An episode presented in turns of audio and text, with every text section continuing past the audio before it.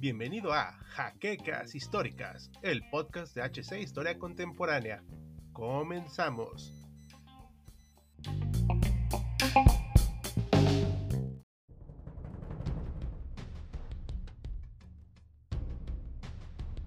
La creación de un nuevo tanque de guerra es toda una aventura, una especialmente difícil durante las primeras décadas de existencia de estos vehículos, pero cuyo desarrollo conceptual avanzó a pasos agigantados en el periodo de la Segunda Guerra Mundial, donde las generaciones de tanques cambiaban tan rápido que un tanque realizado en enero podía quedar desfasado para mitad de ese año.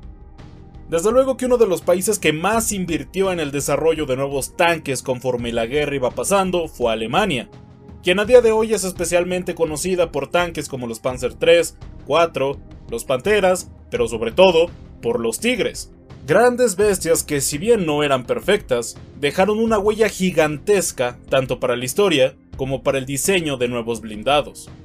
El Panzer VI Tiger vio combate por primera vez en los últimos meses de 1942, llegando al campo de batalla con unas impresionantes 57 toneladas de peso, las cuales no habían sido concebidas en la idea original de 1937, cuando se encargó la creación de un tanque pesado. En aquel momento, se vio preciso contemplar las 30 toneladas de peso para un blindado que pudiera superar al Panzer IV, por lo que mucho pasó en los años de desarrollo para llegar hasta el resultado final. Muchos prototipos inacabados y otros tantos que terminaron por ver el combate. El día de hoy en Achtung Panzer hablaremos sobre uno de esos vehículos que lograron salir de la cadena de producción pero que a su vez casi no lo logran. Hablaremos de una rareza en el campo de batalla que fácilmente se pudo convertir en una leyenda dentro de las filas enemigas de Alemania, por lo escaso de sus números, aún menores que los del Tigre, y desde luego, estamos hablando del cañón autopropulsado VK-30.01H, mejor conocido como Sturer Emil. Emil el obstinado en nuestra lengua. Un blindado surgido de las cenizas de uno de los prototipos del muy famoso Tigre. Antes de comenzar, les recordamos que si disfrutan de nuestro contenido y quieren seguir viendo más del mismo, pueden regalarnos su like, al igual que su suscripción al canal, seguirnos en Twitter, tanto a HC Historia Contemporánea como a mí, de Auslanda, para estar al pendiente de toda nuestra actividad, pero sobre todo, compartir este material nos es de gran ayuda para seguir creciendo. Y sin más que añadir, veamos cómo fue que surgió este unicornio del campo de batalla. Tal y como mencionamos anteriormente, la concepción de un tanque pesado alemán tuvo lugar en 1937, momento en el cual las compañías Daimler-Benz, Porsche y Henschel comenzaron los diseños que posteriormente propondrían al gobierno alemán para entrar en producción, siendo el diseño de la última empresa mencionada en el que nos concentraremos el día de hoy.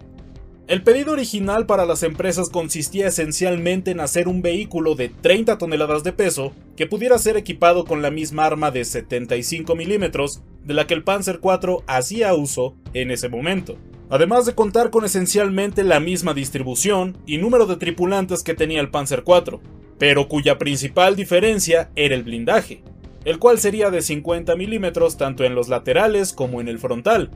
si bien no es una cifra que nos pueda sonar impresionante, aún para los estándares de finales del conflicto, sí lo fue para el principio del mismo. Pues recordemos que los polacos fueron capaces de atravesar todos y cada uno de los tanques que fueron usados durante la invasión alemana de Polonia con cañones de apenas 20 milímetros y rifles antitanque. El blindaje de este tanque pesado estaba diseñado para resistir los disparos de armas antitanque comunes como las ya mencionadas, soportando un poder máximo de fuego similar al del PAC L45 de 37 mm, el cañón antitanque estándar alemán durante los primeros años de la guerra.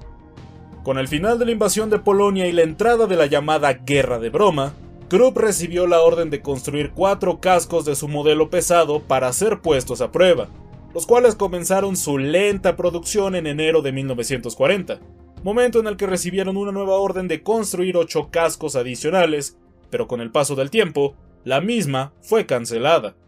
Con la llegada de la Operación Barbarroja, los alemanes se dieron cuenta de lo mucho que habían subestimado a su enemigo, pues los mismos contaban con vehículos que ya sobre el papel serían capaces de penetrar el blindaje de este nuevo tanque que se encontraba en desarrollo. Por lo que este blindado fue cancelado a finales de 1941 en favor del prototipo VK36.01H de Henschel.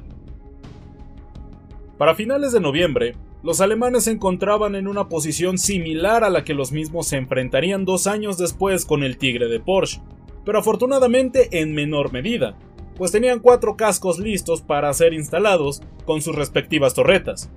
de las cuales se disponían seis para cuando el VK-30.01H fue cancelado por las sorpresas encontradas en territorio soviético. Se decidió entonces que las torretas serían usadas para búnkeres, cuyo destino final fue el muro atlántico, siendo instaladas completamente en marzo de 1944. Pero la historia con los cascos fue muy distinta, a su vez que más interesante. Gracias a que fueron vehículos que se probaron de manera extenuante y que habían demostrado ser de buena fiabilidad mecánica, dos de ellos fueron usados para entrenar a las nuevas tripulaciones Panzer. Uno de ellos logró sobrevivir a la guerra, mientras que los otros dos fueron usados para su propósito inicial, las formaciones Panzer. Mientras que el desarrollo del blindado pesado alemán siguió para hacer uso del Flak 88, tenía bastante sentido seguir el desarrollo de otros que hicieran uso de estos efectivos cañones antiaéreos, por lo que se decidió usar al VK-30.01H como la base para montar el más grande y potente Flak 40 de 128 milímetros, misma arma que fue utilizada en las Torres Flak, construidas en distintas ciudades importantes alemanas que recibieron constantes bombardeos, como lo fueron Viena, en ese momento territorio germano, Hamburgo o Berlín. Esta gigantesca arma producida por Rheinmetall Borsig había entrado en producción el mismo año que fue contemplada para montarla sobre el chasis realizada por Henschel, y una de las razones principales para hacerlo es que sus 27 toneladas de peso del cañón cuando se montaba en una base lo volvían imposible de remolcar, cosa que se podía hacer con el Flak 1836 de 88 milímetros, por lo que sería una lástima no usar un arma tan precisa y letal en movimiento. Para lograr que el VK-30.01H pudiera sostener el pesado cañón de 17 toneladas, que además era de casi 8 metros de longitud, fue necesario estirar el casco, dotándolo en el proceso de una rueda extra para ayudar a su suspensión. La producción del Studer Emil comenzó a principios de 1942 y estuvo listo para marzo de ese mismo año. Max y Moritz, nombre con el que fueron apodadas ambas unidades en honor a una historia alemana en verso ilustrada proveniente del siglo XIX, hacían uso de una tripulación de cinco hombres para rendir a pleno funcionamiento. Contaban con una transmisión de seis marchas hacia adelante y una hacia atrás, un largo total de unos impresionantes 9.7 metros contando el cañón, una altura de 2.7 metros, una anchura de 3.16 metros y un peso de 35 toneladas las cuales eran potenciadas por un motor Maybach HL116 de 6 cilindros que generaban apenas 300 caballos de fuerza. Uno de los principales problemas que el vehículo afrontó nada más concluido su ensamblaje fue su desproporcionada relación peso-potencia, pues el motor del que hacía uso el obstinado Emil es de prestaciones similares al que impulsaba los Panzers 4, que pesaban 10 toneladas menos que este vehículo, por lo cual apenas era capaz de alcanzar los 25 km por hora en carretera, con la mitad de velocidad punta a campo traviesa. Otro factor que impactó el rendimiento de su motor fue el pedestal enfrente del mismo, en el cual se apoyaba el arma de 128 mm del vehículo, que a su vez fue rodeada de una superestructura que tenía otros 50 mm de blindaje.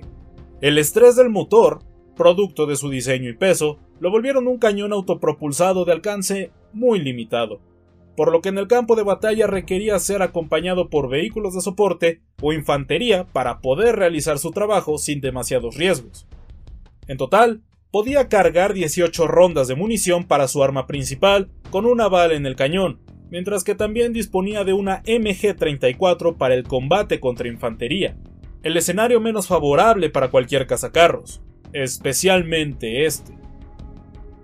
Pese a sus grandes y notorios problemas técnicos, Max y Moritz entraron en combate en el verano de 1942 en las estepas rusas, encuadrados en el grupo de Ejército Sur, pero su travesía no fue demasiado lejos, pues al poco tiempo de ser desplegados, Max fue puesto fuera de combate y reportado como pérdida total, mientras que Moritz fue abandonado durante enero de 1943 en los últimos compases de la batalla de Stalingrado,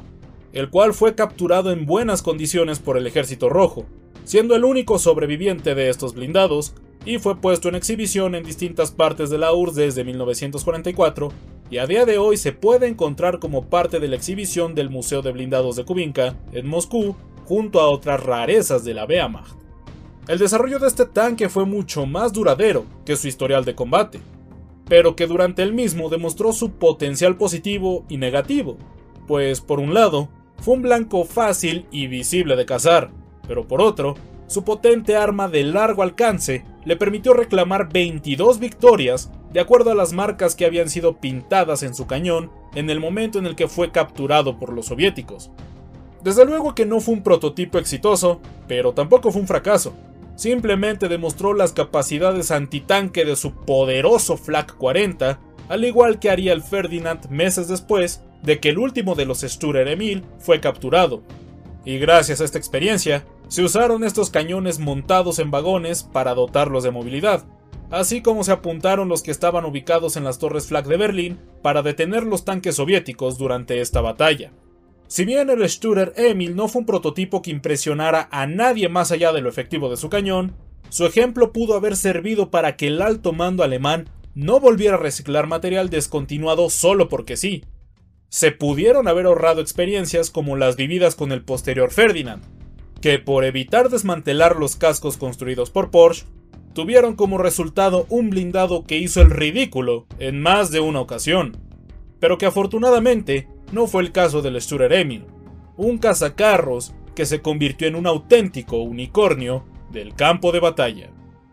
Y esto es todo por esta nueva entrega de Actum Panzer. Esperamos haya sido de su agrado y si fue así, no olviden apoyarnos como ustedes ya saben y tampoco olviden contarnos qué piensan de este video en la sección de comentarios, así como dejar sus sugerencias. Los acompañó de Auslanda y ya nos veremos a bordo del próximo vehículo.